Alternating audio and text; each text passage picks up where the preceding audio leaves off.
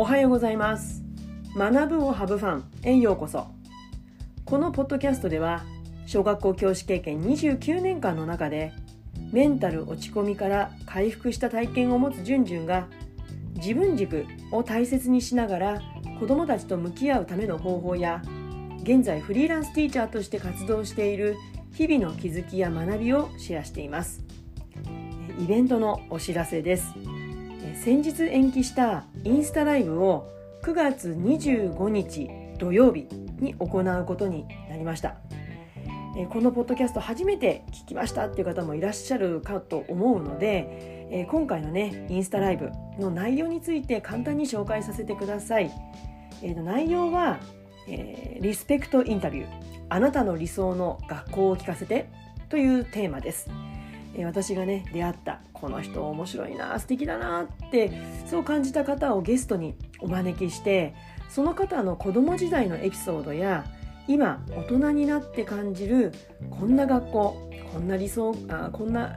教育が理想だなっていう、まあ、そんなお話教育に関わるお話を別に先生じゃないんですよゲストの方は。うん、いろんな、まあ、業界っていうのかないろんなところで活躍されてる方なんですけれども、まあ、そういった方のお話を根、えー、掘り葉掘り聞いちゃおうっていうね、まあ、私があのテレビ番組で好きな「徹子の部屋」と「プロフェッショナル仕事の流儀」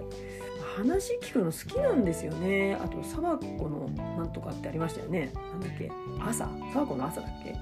あ、そういう人の話を聞く番組大好きなんですけどもまあそういった番組を足して2で割ったようなうんまあ順々らしくね順々らしいね、えー、番組インスタライブをやりたいと思います、えー、1回目のゲストは SNS でのお名前がみんなの上司花働く女性を応援さんです。えー、花さんは15年以上一部上場企業で働いている、ま、バリキャリじゃないんだけど管理職をしている多少バリキャリの花さんです。他の方からはバリキャリでしょっていうふうに言われてるらしいんですね。で現在会社員として機嫌よく生き抜くコツやビジネスえー、日々感じていることについてポッドキャストを通じて発信されてます、ま、インスタもされてます。えー、よくね教師って世の中を知らないとか学校の世界しか知らないでしょって、まあ、言われるじゃないですか。まあね、そうやって言われると、うんってこうちょっとうなっちゃうんですけど、まあ、確かにね、私に限ってですよ、いろんな方教師でもいらっしゃいますからね、まあ、今はこう企業を経験してから、教員になる方もいらっしゃいますからね、まあ、私はずっと学校の世界もうすぐ大学卒業して教員になりましたので、うん、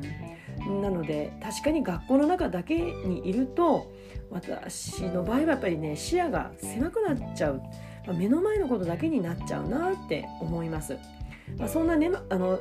狭くなりがちな視野を、まあ、少しでも広く多様にするために、まあ、今回のような学校とは全く違う、まあ、花さんは一般の企業ですよね。えーまあ、花さんねポッドキャスト聞いていただければ本当にわかるんですけど本当お話がねもういいんですよ。明快。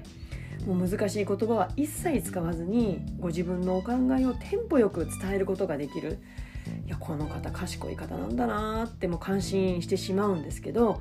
そんなね企業の管理職として活躍されている花さんが考える学校教育ってどんなイメージなんだろうってまあ私興味を持ったんですね、うん、なのでぜひゲストにお招きしたいと思って、えー、お話をさせていただきました。お願いをしました。オファーを出しました。ね、花さんのねポッドキャストのリンクとそして私のインスタとかねそういったリンクを概要欄に貼っていますのでぜひ9月25日の土曜日です、えー、21時からのライブにぜひご参加ください。えー、私のねこういったイベントやサービスの最新のお知らせは LINE 公式からその都度配信していますので少しでも興味を持っていただけたら概要欄のリンクからぜひお友達登録をお願いします、えー、ここからが本題です。5分ぐらい経っちゃいました。ごめんなさい、えー、最近ね私が今ハマってるゴルフなんですけども調子がね結構上がってきてるんですよ、まあ、上がってるというかなんかコツをつかんだっていうのかな。まあ少し前まではゴルフやらない方ちょっと分かんないかもしれないけどドライバーってご存知ですか？あの一番最初こうねボールをパーンと打つやつですよ。うん、とかね、まあ、アイアン、うん、からのアイアンがこう安定しないんですよ。ボールを打つのがどこに飛んでいくかわからない。まっすぐ飛ぶことだってもちろんあるんだけれどもここぞっていう時にこうね右や左に切れてしまっていや困ったななんとかならないかなそういうのが悩みだったんですね。で最近ねこうクラブの芯ですね。にボールを当てる感覚が私がね学生時代にやっていたソフトボールのバットね、ソフトボールバット使うじゃないですかそのバットにボールを当てる感覚と結局同じだなっていうことに気づいたんですよ。うんでねそのきっかけ気づきのきっかけになったのがまあ自分で打ってる時もねそれは芯に当たんなかったら飛ばないよねっていうのは分かってたんですけれども、まあ、でもはっきりと気づいたのがきっかけになったのがこれ YouTube なんですよ。YouTube で見た桑田泉プロ。ご存知ですか？桑田泉さん。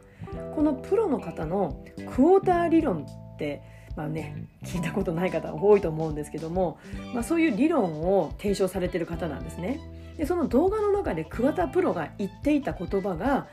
私の心に火をつけたんですよ。気づきを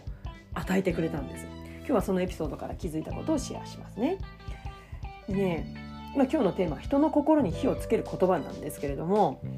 インスタのストーリーズに私ねリスペクト語録っていうテーマで私がこれまでね影響を受けてきた人たちの言葉をまとめたね私の心に火をつけた言葉、まあ、リスペクト語録って名付けてるんですけども、まあ、それをねストーリーズで流してるんですけど、まあ、それもしね興味がある方覗いていただきたいんですが、うん。まあ、私がこの、ね、言葉人の心私の心に火をつけた言葉がこのね桑田プロが言ってた言葉なんですよ。でねこの方桑田さんですよ。聞いたことありません？あの桑田真澄さんです。元プロ野球選手の、まあ、私と同級生ですけどもね同級生ってあの同じ年ですよ。の弟さんなんですね。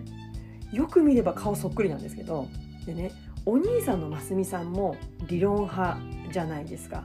で弟さんもね理論派なんですよ、まあ、野球とゴルフでまあねもう同じボールを扱うねスポーツですけれども。でこの弟さん、えー、ますみさんにいや泉さんですね。泉さんもお兄さんと同じあの PL 学院野球部出身っていうことなんですね。びっくりしました。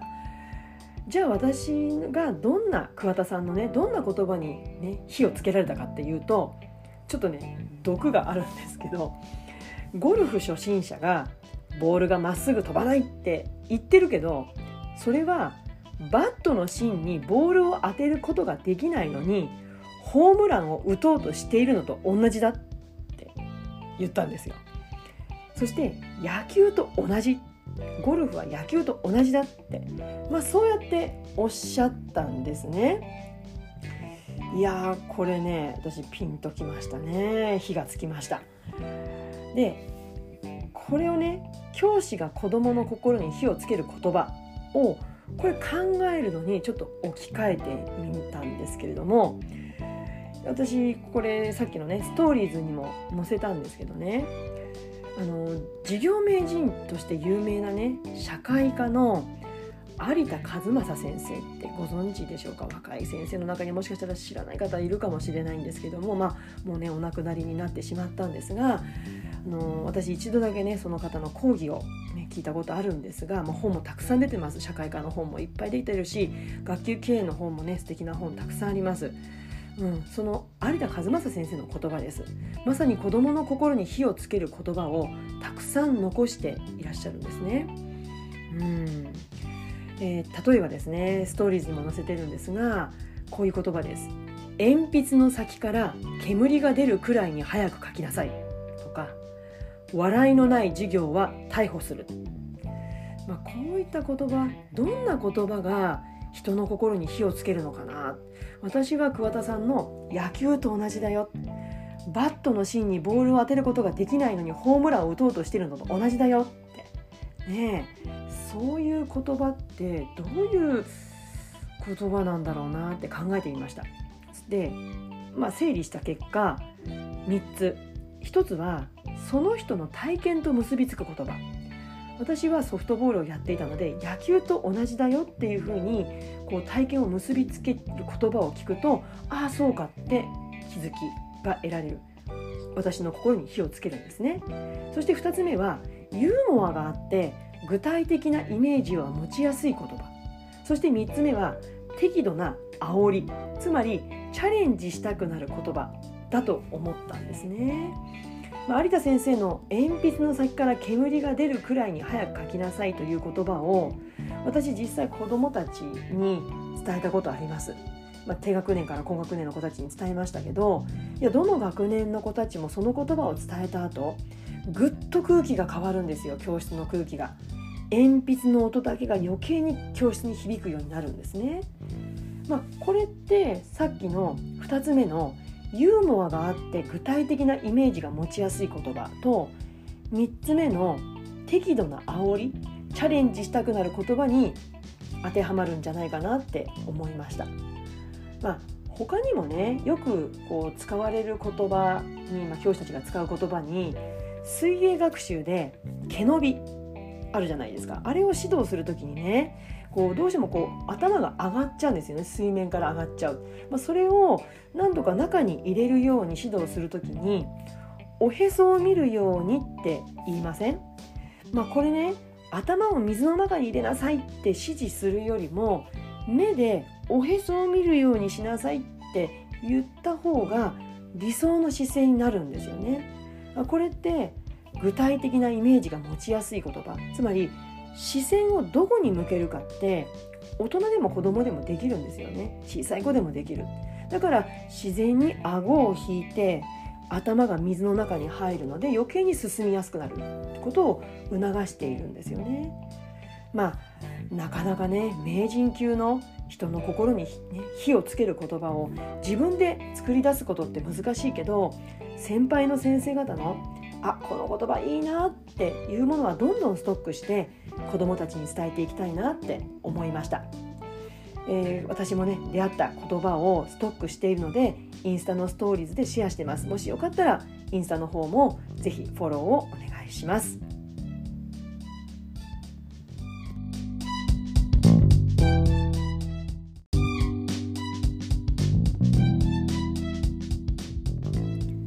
今日は子どもの心に火をつける言葉についてお話をしました。それでは次回のポッドキャスト YouTube まで。Let's have fun! バイバイ。